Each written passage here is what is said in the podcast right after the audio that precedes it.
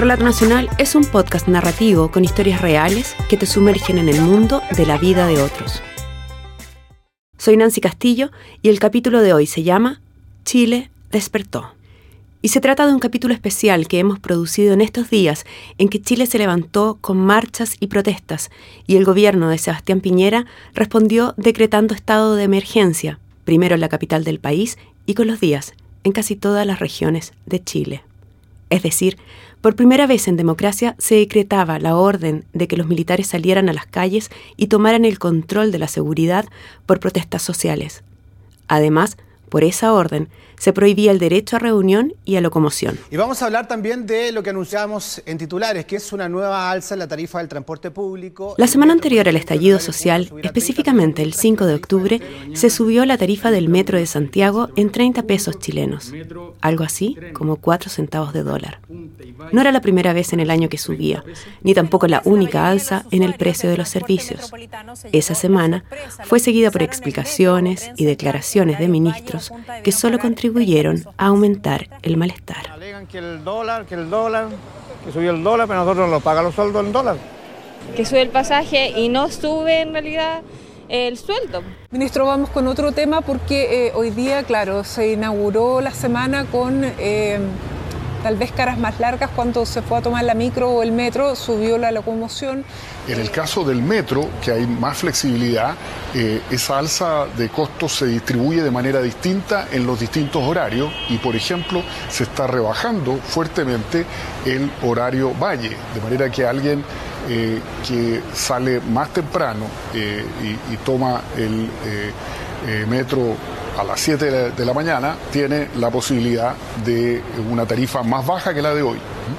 Eh, de manera que ahí se ha abierto un espacio para que eh, quien madrugue eh, puede ser ayudado a través de una tarifa más baja. Baja inflación porque estamos protegiendo el bolsillo de los chilenos. Y algunas, tal vez, sorpresa, la caída en el transporte aéreo es importante, la caída en la carne vacuno Claro, por ahí hay un aumento en la carne de pollo y también destacar para los románticos que han caído las flores. Después de eso, estudiantes y luego adultos comenzaron a saltar los torniquetes donde se debe pagar el acceso al metro.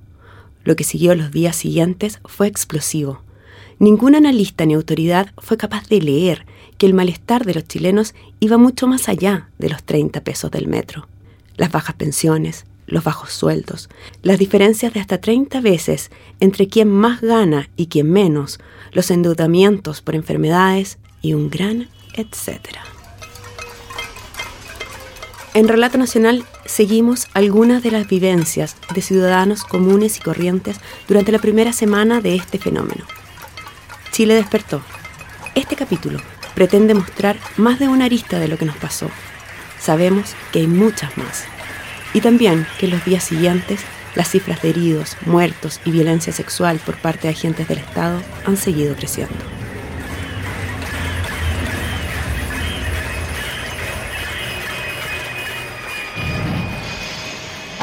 El día viernes salí de la casa, yo eh, utilizo la línea 4 del metro para llegar hasta mi trabajo, eh, que va de Plaza Monte Alto hasta Toda Lava. Ese día sí los trenes estaban con bastante retraso, en el sentido de que se demoró mucho en partir desde la plaza. Eh, se comunicaba por alto parlante que eso se debía porque había manifestaciones en otras líneas, pero no se especificaban cuáles.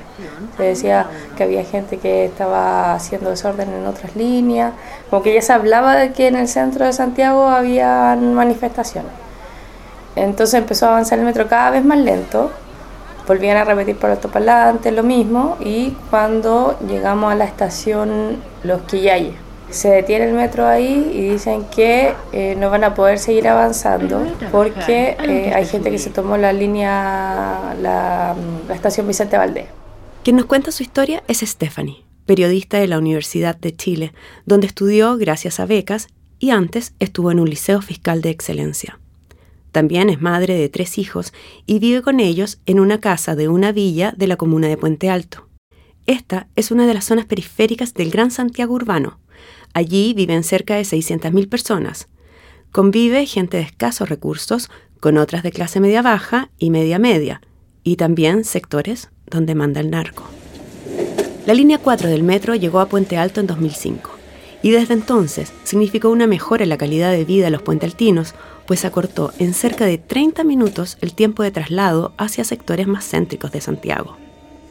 Para la noche del viernes 18 de octubre, la estación en que Stephanie fue obligada a bajarse del metro, Los Quillayes, ardía en llamas. Volvamos a su historia antes de que todo eso pasara. Una de las singularidades de ese viernes 18 de octubre es la manera exponencial en que el malestar explotó y las decisiones de la autoridad que, pensadas o no, contribuyeron a ello. En el caso de Stephanie, ella, junto a cientos de personas, fueron sacadas del metro pasado el mediodía, dejadas en plena calle. Cuando dicen, bueno, que la gente dice, no, pero es que yo tengo que esperar, ¿cómo voy a llegar allá? Yo voy a Quilín, y a otras eh, intersecciones del metro que en verdad uno no tiene cómo movilizarse, no tiene micro. Entonces la gente empezó adentro a decir, no, tenemos que esperar, ya pagamos, no, nos están diciendo que nos van a devolver el boleto. O sea, ya estaba el tema de, de que el, pasaje alto y más encima bájense y búsquense cómo se van. Tampoco fue como en otras veces que me acuerdo que sí dicen que, que van a devolver el boleto o, o, que alguien va a hacer algo aquí. No, así como váyanse. Y nos quedamos, yo creo, como de verdad como una hora más. Toda la gente mirándose, no sabiendo qué hacer, la gente preocupada y después empezaron a subirse los guardias al metro y decir, ya, desalojen, bájense, eh, vamos a cerrar el metro. Mucha gente empezó también ahí a reclamar, pucha, pero ¿por qué no cierran el metro? ¿Cómo voy a ir a mi trabajo? Eh, y empezaba la locura por subirse a las micros. Eh, la gente ya empezó un poco a alterarse, a, desesperarse. yo dije, ya, ¿qué, ¿qué, hago? Hablamos, que si seguía o me iba, porque en verdad como que no había mucha alternativa para volverme también era una desesperación y la micro las 2.10 no pasaba. Estuve esperando micro harto rato, tomé una micro que me acercó a otro paradero micro que tuviese una alternativa, pero no pasaban micros tampoco. Eh, la gente empezó a caminar por las calles y yo, por mi parte, al final tomé Uber. O sea, dije, no, no voy a llegar. Llegué a mi casa como a las 4 y media, 5 de la tarde. A esa hora, sus hijos, de 9 y 8 años, estaban esperándola en la casa de su abuela, como siempre lo hacen tras salir de la escuela. Su abuela vive en otra villa de Puente Alto, a unos 15 minutos de la casa de Stephanie. Estamos viviendo una jornada de severos trastornos acá en la capital de nuestro país debido a las protestas.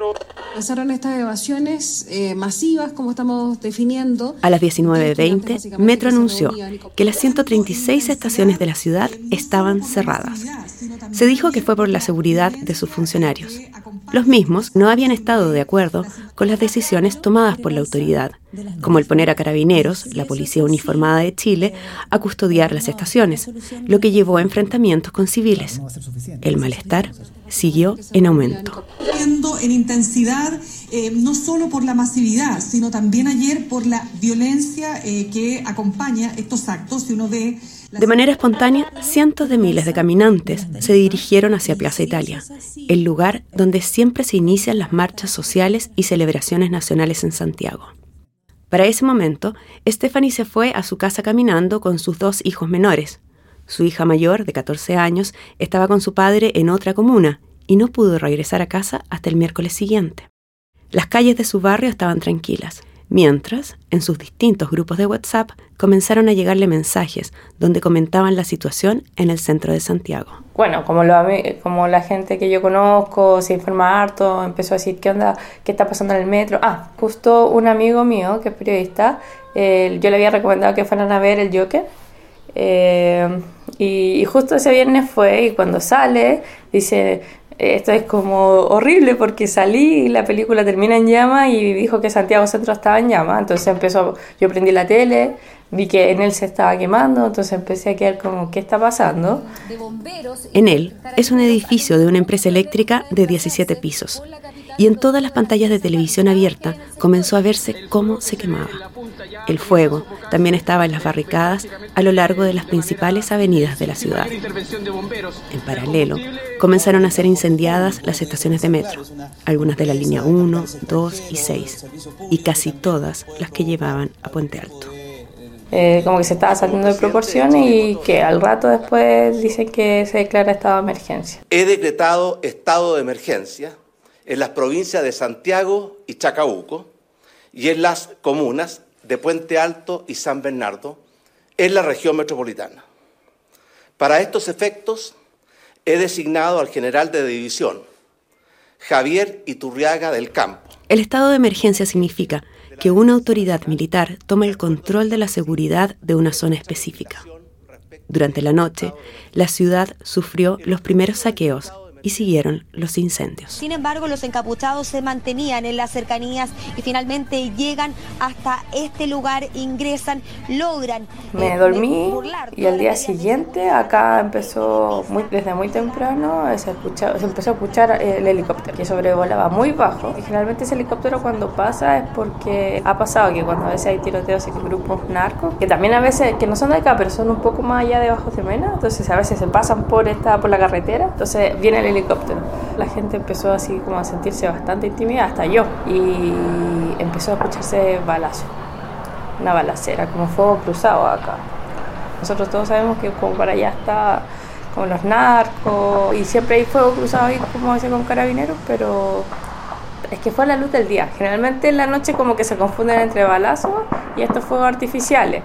Y uno está como, como acostumbrado, son un poco las patrullas, pero como que se calma pero acá empezó así como fuego, empezó así como, que fueran metralletas, así. Y ahí mis hijos se empezaron a inquietar. Eh, era sábado, eh, no sé, 10 de la mañana. Ellos se habían levantado un poco antes que yo y habían prendido la tele. Y habían visto que estaba como el caos porque decía que Puente Alto estaba siendo saqueado, Maipú y San Bernardo. Y yo le dije, no, no, apaguemos, puse una película en monito y claro, y empezó de nuevo el tiroteo. Y ellos empezaron como, mamá, ¿qué está pasando? Va a haber guerra. El, Ignacio, el más chico mío, se puso a llorar. Mamá, nos van a matar, van a venir a matarnos. ¿Qué está pasando? Entonces yo le decía, no, hay que estar tranquilo, eh, después vamos a conversar, eh, vean la película. Y claro, entre eso me empiezan a llamar como muchas personas y entonces igual yo me puse inquieta porque en verdad uno estaban pasando muchas cosas como inusuales eh, que si bien acá un sector, como uno puede decir, quizás de, riesgo, que, que Puente Alto igual está cerca aquí bajo de Mena, pero, pero igual nosotros sabemos cómo funciona. O sea, yo creo que todas las comunas tienen como población o sectores más peligrosos, pero uno igual ya sabe cómo moverse en ese espacio. Y todo lo que estaba pasando ese día era como inusual. Entonces, igual eso era inquietante. Para esa mañana, en casi todo Santiago, otro sonido comenzó a cubrir la ciudad y también al resto del país.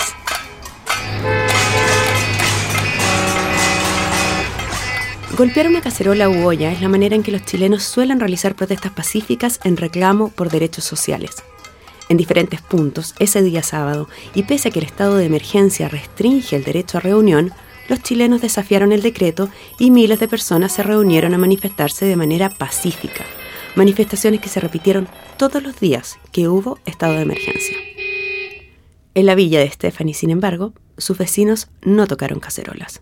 Allí comenzó a cundir la preocupación por los saqueos. Como una persona va con un eh, televisor, lo lleva al hombro y ustedes pueden ver ahí eh, sin ningún tipo de escrúpulo. La televisión transmitía de, manera incesante cómo grupos de personas comenzaban a ingresar a supermercados para saquearlos y muchos de ellos luego eran incendiados. En estas eh, imágenes ha sido bastante difícil. Desde el patio de la casa de Stephanie, la primera imagen que se ve es un mega supermercado, justo al lado de las casas.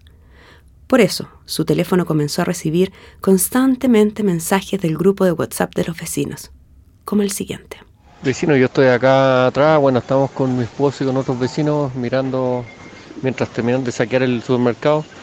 Suponemos que una vez que, llegue carabinero o, o que lleguen los militares, ellos van a tratar de arrancar la única vía de escape que nosotros vemos posible es por acá, por nuestra plaza, eh, rompiendo alguna bandereta o algo, así que... El día sábado, eh, como al mediodía empezó el saqueo y se vio turbas que venían desde Isaguirre, porque tengo vecinos que están más allá, entonces mandan por redes sociales, o sea, por WhatsApp, sacan fotos, videos y grababan y mandaban a los que estábamos acá. Y acá algunos también grabábamos acá si es que alguien se entraba y, como que nos manteníamos informados. Y claro, entonces empezaron a, y se vio una turba bastante grande. Estamos recibiendo información que viene gente de los bajos de Mena. Ojo ahí, chiquillos, porque vamos a tener que tener resguardo por todos lados. Fue, fue bastante perturbador, porque se vieron muchos hombres con mucha agresividad, con palos, con, con todo, a, romper las rejas, o sea, a botarla con el peso, con la fuerza. Entonces igual sentimos que los portones que aquí habían hecho los vecinos con tanto esfuerzo le iban a botar de una, entonces la gente empezó en verdad a, afligirse. Stephanie nos había contado que sus vecinos, la mayoría trabajadores en supermercados y en retail, habían construido los portones de metal mediante rifas y trabajo comunitario. Ese sábado para ellos, todo lo construido les parecía amenazado por la turba de saqueadores también su propia seguridad. Estamos cuidando nuestra fuente laboral, así que aquí lo estamos esperando, si llegan a venir para acá, van a salir machucados. En otras zonas de Santiago comenzó a repetirse la imagen. Vecinos de villas que se organizaban para defender sus viviendas. Algunos comenzaron a usar los chalecos reflectantes amarillos, los que por ley en Chile cada persona debe tener en su auto se les comenzó a llamar los chalecos amarillos. Este es el pan de todos los días nuestro, así que lo vamos a defender con armas y Civiles que tomaban la autodefensa con palos o lo que tuvieran a mano, porque se sentían amenazados por las turbas. Muchos de ellos decían que ellos también estaban a favor del reclamo nacional, pero que no estaban dispuestos a que vándalos o delincuentes quemaran un supermercado o una estación de combustible, pues ello podría seguir con el incendio de sus propias casas. Los chalecos amarillos reclamaban que ni carabineros ni los militares llegaban hasta el lugar. Lo que pasa es que en estos momentos no tenemos fuerza pública en el parte, en el parte de Biobío, en todas las partes de los lugares. Los saqueos, además, provocaron el cierre de gran parte de los supermercados. Estaciones de combustible y farmacias amanecieron con filas interminables. La gente temía un desabastecimiento generalizado. Los almacenes de barrio y las ferias libres, que sí funcionaron, recobraron vida. Si no necesitamos que vengan para acá atrás, por favor, para la plaza que se están pasando, por favor, ayuda. Volvamos a la villa de Stephanie. Mi abuelita, ella me llamaba casi a cada rato diciéndome, eh, esto es como el 73, esto es como el 73. estaban todos los vecinos míos en la calle, la gente así como, ¿qué está pasando? Gritaba, eh, vecinos, eh, cerremos. No, nos encerraron tanto que después no teníamos también cómo salir. Yo tenía que decir, por favor, ¿quién tiene? Habían cerrado con un candado. Y yo decía, yo no tengo la llave ese candado, necesito salir. Eh, habían vecinos que nunca habían hecho sus portones, sus pasajes, estaban consiguiendo palos, hicieron así portones improvisados. Yo me acuerdo que pesqué eso. En esta bolsa eché el martillo, insecticida, eh, para poder defenderme. Pensé que eso podía como bloquear a, a las personas y empecé a, irme por las avenidas porque estaban todos los pasajes cerrados. Y el helicóptero pasaba, te juro, nunca había visto el helicóptero tan bajo, eso me parecía tan extraño. O sea, yo decía, ¿qué están pensando? Porque se escuchaban balazos, decía, le llega un balazo o, empiezan a disparar el helicóptero, este helicóptero se cae encima de las casas, era como una desproporción el Vicente así como le decía, basta, le empezó y le dije, hijo, córtala. Y se veía, se decía, sí, pero es que no están mirando la cuestión. La gente, no sé cómo lo vivieron en, otro, en, otro, en otras comunas, pero yo creo que ese día la gente sintió que sí, estaba en guerra. O sea, que cuando después de la noche dijeron, estamos en guerra, yo, yo, o sea, que tengo a lo mejor una visión más amplia de cómo son las cosas, dije, no pero yo creo que mucha gente dijo efectivamente sí. Para esa noche del sábado 19 se decretó para casi toda la región metropolitana y para Valparaíso el primero de los siete toques de queda que se dictarían en el país. Es decir, a partir de la hora decretada por el general a cargo, las personas no debían salir de sus casas. Estamos en guerra contra un enemigo poderoso, implacable, que no respeta a nada ni a nadie que está dispuesto a usar la violencia y la delincuencia sin ningún límite. La frase a la que Stephanie se refiere, estamos en guerra, la dijo el presidente Piñera la noche del domingo 20. Sin duda, uno de sus mayores errores comunicacionales. El toque de queda provocó distintas reacciones en cada comuna. En Plaza Ñuñoa, sector de clase media, se mantuvo la manifestación pacífica desafiando la hora de inicio de la prohibición de estar en las calles. En la Plaza Italia, la protesta bajó en afluencia y comenzaron las barricadas y los enfrentamientos entre militares y carabineros contra los civiles. La gente que no está haciendo nada, mira, mira eso. En Puente Alto, donde estaba Stephanie, ahora ya en casa de su abuela, los vecinos armaron por primera vez un grupo de WhatsApp. En el barrio de su infancia ahora vivían puros abuelos. Los hijos y nietos que llegaron esa noche a cuidar a sus viejos armaron esos grupos. ¿Qué pasaba allí? Llegué donde mi abuelita con los niños y mi abuelita dijo, anda a comprar pan porque el pan se va a acabar y con todo eso, así, ya, voy a comprar pan. Y cuando voy a comprar pan, yo tengo una foto que la saqué, estaba llena la calle de gente robando. Gente que venía con plasma, gente que venía con vienesa, con zapatos, con un montón de ropa por las calles y, gente increpándose, porque también allá hubo algunos vecinos que se metían a las casas, entonces también mucha gente aprovechó y decía, no, usted vecino, ¿cómo es posible?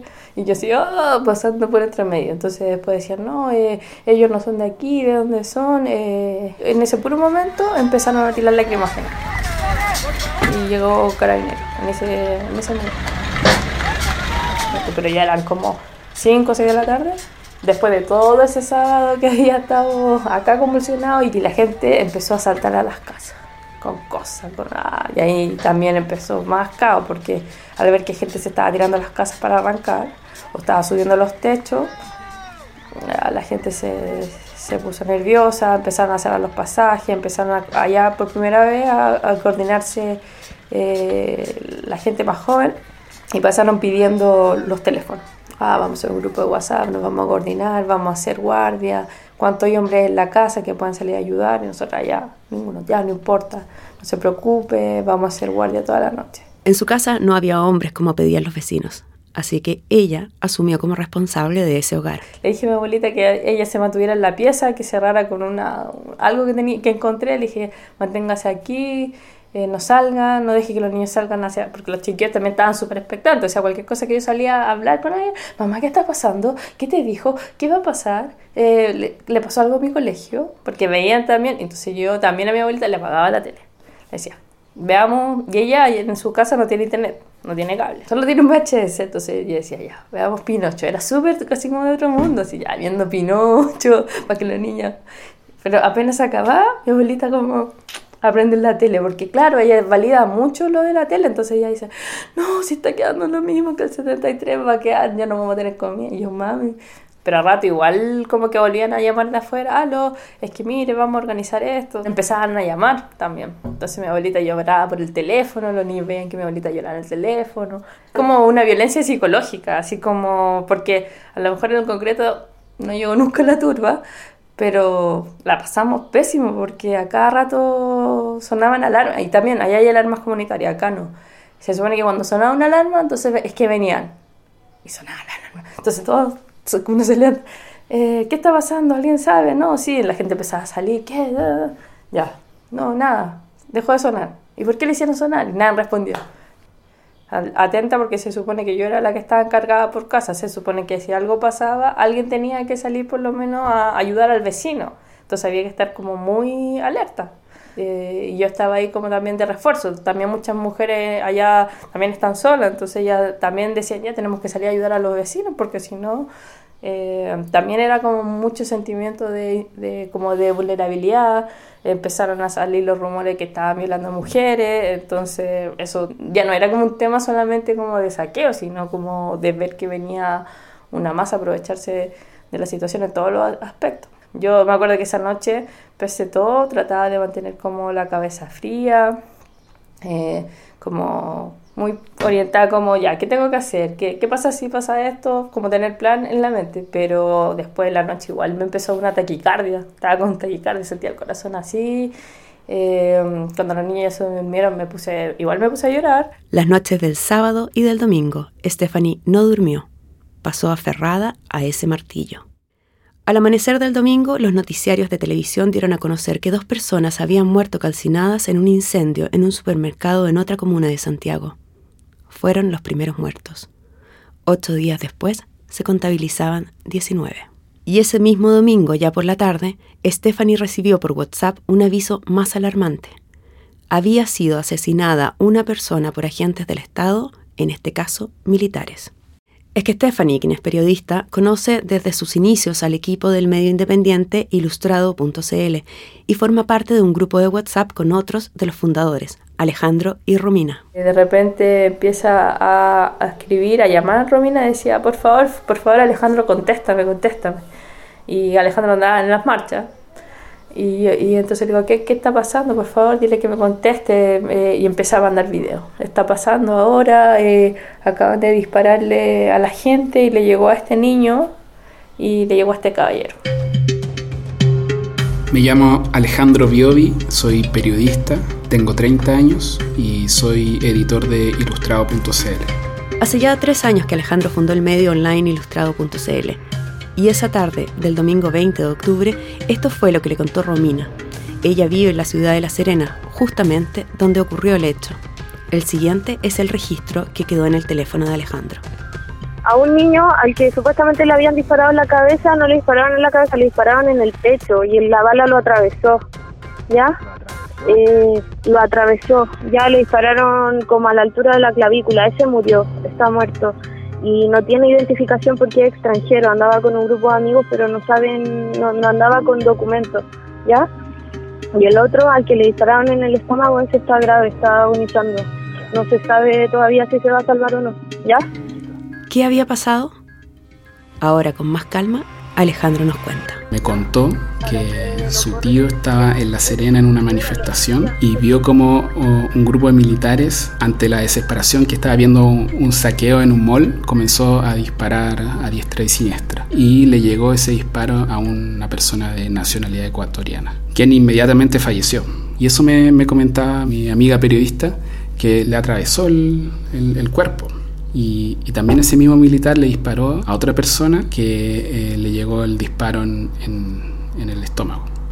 Y ese video eh, comenzó a circular en redes sociales, el video del chileno que estaba herido, donde apareció un grupo de personas que lo estaba tratando de reanimar.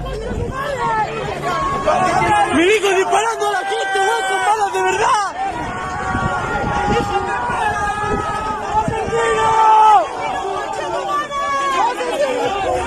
Nosotros nos contactamos con gente que estaba ahí, un doctor que, lo acompañó en la ambulancia, con eh, un doctor que confirmó que estaba muerto, con un abogado también ratificó que estaba muerto. Eh, al chileno le están intentando salvar la vida. Y en, esta época de redes sociales donde circula demasiada información, es difícil precisar qué es lo cierto o, qué no. Y, claro, nosotros conversamos con esta gente y estaba ahí y era evidente que había muerto. Nosotros ratificamos muchas veces la información, finalmente lo publicamos. La muerte del ciudadano ecuatoriano Rolando Veloz, a quien sus amigos le decían Romario y que vivía hacía 16 años en Chile y tenía una hija de 3 años y que iba caminando pacíficamente hacia una marcha en la ciudad de La Serena cuando recibió el disparo directo de un militar, ocurrió cerca de las 18 horas. El medio ilustrado.cl publicó la noticia 45 minutos después. Alejandro había chequeado la información antes de publicar, pero, pese a ello, dudó cuando ya con miles de visitas en su sitio, en la televisión pública dijeron que no era cierto que una persona había muerto en La Serena. Con las horas, la noticia fue confirmada oficialmente, y en los días siguientes, el Instituto Nacional de Derechos Humanos presentó querellas por otras cuatro muertes provocadas por agentes del Estado. Esas cinco muertes causadas por militares y carabineros es la única cifra que no creció en los días y noches siguientes. Sí, el número de heridos a causa de la represión contra las manifestaciones. El miércoles 23, en la Plaza Italia, cientos de miles de personas volvieron a reunirse como los días anteriores, pero a diferencia de los días previos, a plena luz del día, Carabineros repelió con especial violencia a los manifestantes, lanzándoles cientos de balines de goma y miles de gases lacrimógenos.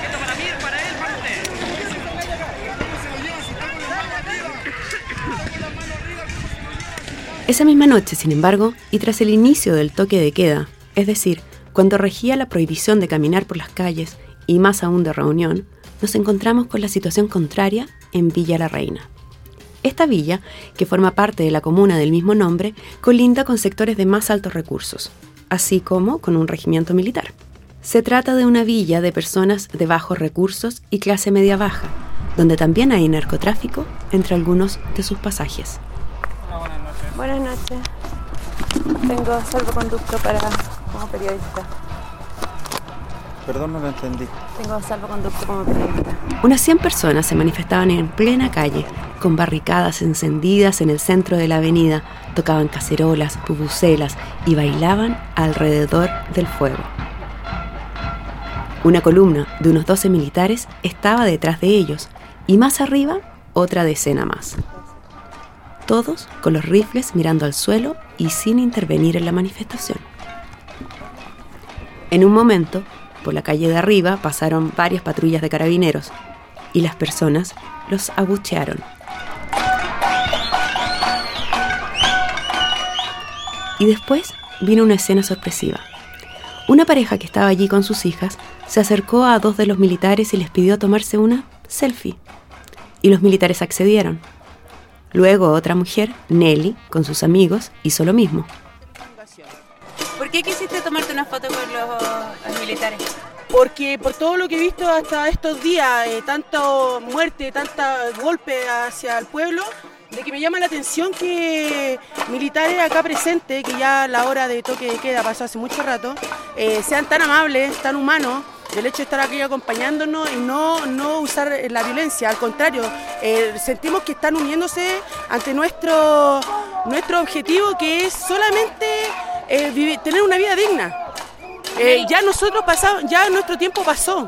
Esto lo que estamos luchando nosotros es para nuestros hijos, para nuestros nietos, para los que vienen más adelante. Nosotros, nuestro tiempo ya, nosotros ya nos cagaron totalmente la vida. Eh, yo el otro día estuve escuchando, creo que fue el, el, lunes. El lunes también se armó acá un caceroleo bien. Sí, bien fuerte los primeros días, sí. Pero ese día sí vi a los militares que estaban ya no estaban acá con ustedes, sino que estaban en la esquina y en algún minuto les lanzaron... Sí, no, fue bien agresivo en realidad los primeros días, pero yo creo que es cosa de no sé, yo creo que también ellos muy nerviosos los primeros días eh, reaccionando, no, no saben cómo reaccionar tampoco porque hace cuántos años que no sucedía una cosa así. Nunca pensamos que iba a volver a suceder tampoco. Entonces yo creo que por ambos lados, ya gracias a Dios ahora está todo bien pacífico, se están tomando... Eh, eh, se está tomando más en serio esto, sin agresividad, sino que solamente luchar, luchar y de la forma que podemos luchar es así, en calma, todos unidos como vecinos, y es algo que nos deja conforme, que están entendiendo ellos también, que no es contra ellos, no es una guerra, como dijo el presidente, eh, es algo contra el Estado lo que, está, eh, lo que estamos eh, reclamando. No es contra los militares ni carabineros, solamente carabineros es, los que se han portado más, más agresivos aquí en La Reina, que han golpeado mucho, tiran lacrimógenas por doquiera, donde caigan a las personas. Eh, pero militares no, gracias a Dios han estado bien tranquilos. Excepto ese primer día en que sí No, los primeros días muy agresivos, no tan solo el primer día, sino que como fueron como tres días seguidos que estuvieron, estuvieron muy agresivos, golpeaban mucho, eh, no miraban que habían niños, eh, gente adulta. Ahí parece que vienen subiendo. Entonces ellos llegan eh, eh, agresivos, ni siquiera eh, hacen como carabineros, o sea, como los militares aquí que están tranquilos, ellos llegan disparando, agrediendo, tirando molotos sin ver que hay niños de por medio.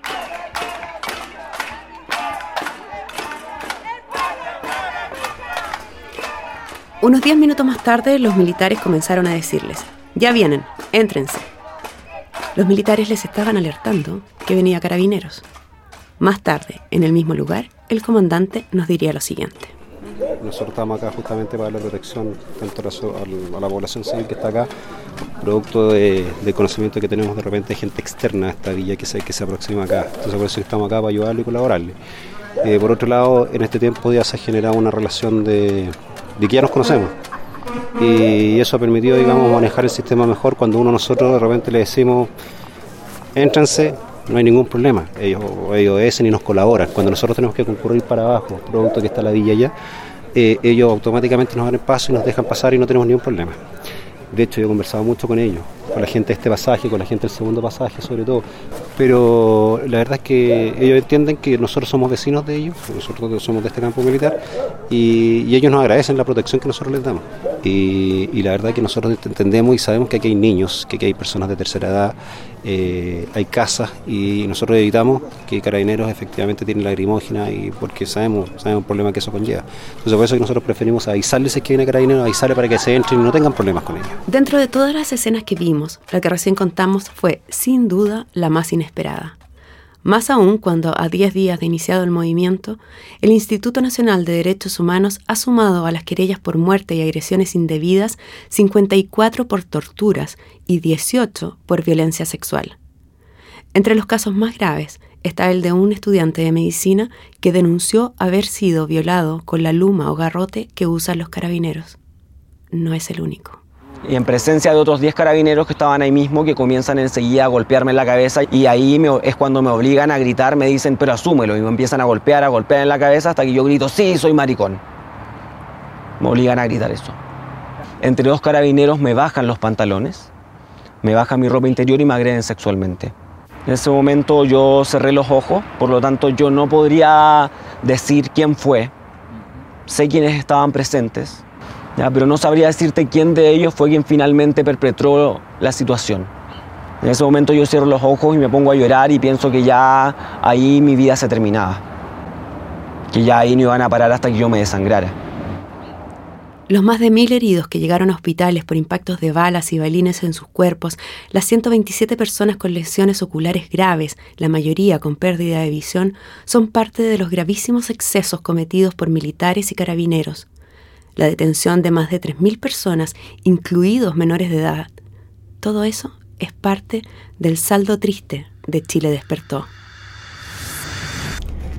El saldo más alegre se vivió el viernes 25. Esa tarde, 1.200.000 personas se reunió en la Plaza Italia, la mayor concentración de la historia. En otras ciudades del país se repitió la escena. Hubo bailes, gritos, danzas, y más de 200 guitarristas que se ubicaron frente a la Biblioteca Nacional unieron a las personas en un solo canto, el derecho a vivir en paz. Con la letra de Víctor Jara, quien fue asesinado en dictadura, Chile despertó en millones de voces.